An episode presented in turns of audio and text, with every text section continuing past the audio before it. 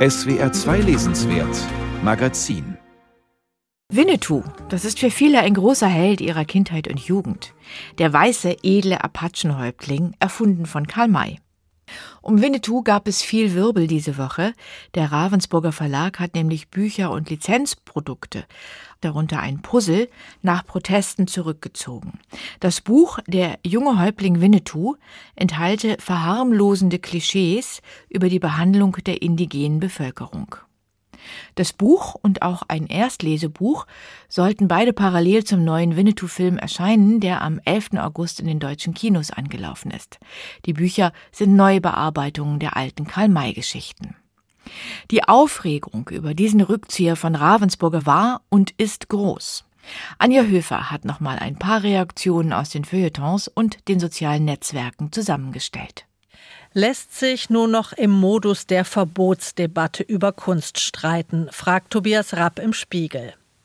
Karl Mays Bücher hatten ihren Resonanzraum in einem spezifisch deutschen Provinzgefühl, das sich aus der wilhelminischen Zeit bis in die späte Bundesrepublik zog.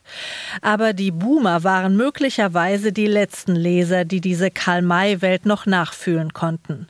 Unterstützt durch die Verfilmungen der Winnetou-Geschichten mit Pierre Brice und durch die Karl-May-Liebe von Arno Schmidt, eines weiteren deutschen Außenseiterschriftstellers. Diese Welt verschwindet. Jeder, der versucht, seinen Kindern die Bücher und Filme seiner Kindheit und Jugend nahezubringen, kennt das. Meist erntet man Unverständnis und muss dann andere Bücher kaufen, andere Musik hören. Es ist ein Mechanismus, auf den Verlass ist. Es gibt keinen Grund zu versuchen, ihm mit Verbotsdebatten und Moraltrompeterei eine Richtung zu geben. So kommentiert Tobias Rapp die Causa Winnetou im Spiegel. Der Autor Jan Drees meint auf seinem Literaturblog Lesen mit Links, eine erwachsene Gesellschaft sollte in der Lage sein, ihre Probleme auf komplexerer Ebene zu behandeln und nicht nur entlang sprachlich unbeholfener Kinderbücher. Eine Twitter-Userin schreibt, vieles, was in meiner Kindheit normal war, wird heute kritisch hinterfragt. Ich sehe das nicht als Einschränkung, sondern als Fortschritt. Auch der frühere SPD-Politiker Sigmar Gabriel äußert sich auf Twitter. Als Kind habe ich Karl Mays Bücher geliebt, besonders Winnetou. Als mein Held starb, flossen Tränen. Zum Rassisten hat mich das ebenso wenig gemacht wie Tom Sawyer und Huckleberry Finn. Und deshalb bleibt Winnetou im Bücherregal für meine Kinder. Und den Film schauen wir uns auch an. Und direkt darauf antwortet der Journalist Lorenz Meyer, Häuptling roter Industrielobbyist spricht mit falscher Zunge. Keiner will in sein Wigwam eindringen und ihn zwingen, seine Bücher ins Lagerfeuer zu werfen. Ein Verlag hat sich lediglich gegen ein Buch zu einem Winnetou-Spin-off entschieden. Sein Recht, denn seine Jagdgründe. In der FAZ kommentiert Claudius Seidel, Menschen von Winnetous Stamm sind so gekleidet, wie man sich früher im Fasching als Indianer verkleidet hat.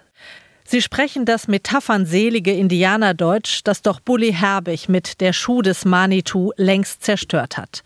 Und sie benehmen sich genauso, wie man das als Deutscher von edlen Wilden erwartet. Das ist vielleicht kein böser Rassismus.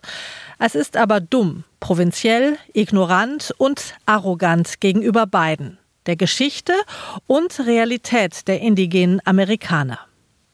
Matthias Heine, Feuilleton-Redakteur der Welt, sieht die Sache so.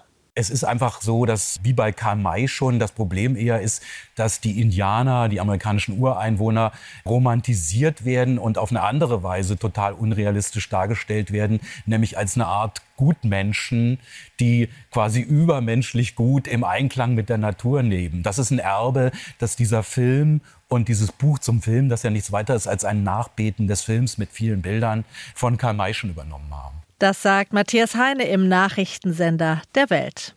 Und der Satiriker, Autor und Podcaster Mickey Beisenherz twittert, nach dem Ende von Winnetou die bange Frage, hat Old Gender Hand ihn auf dem Gewissen?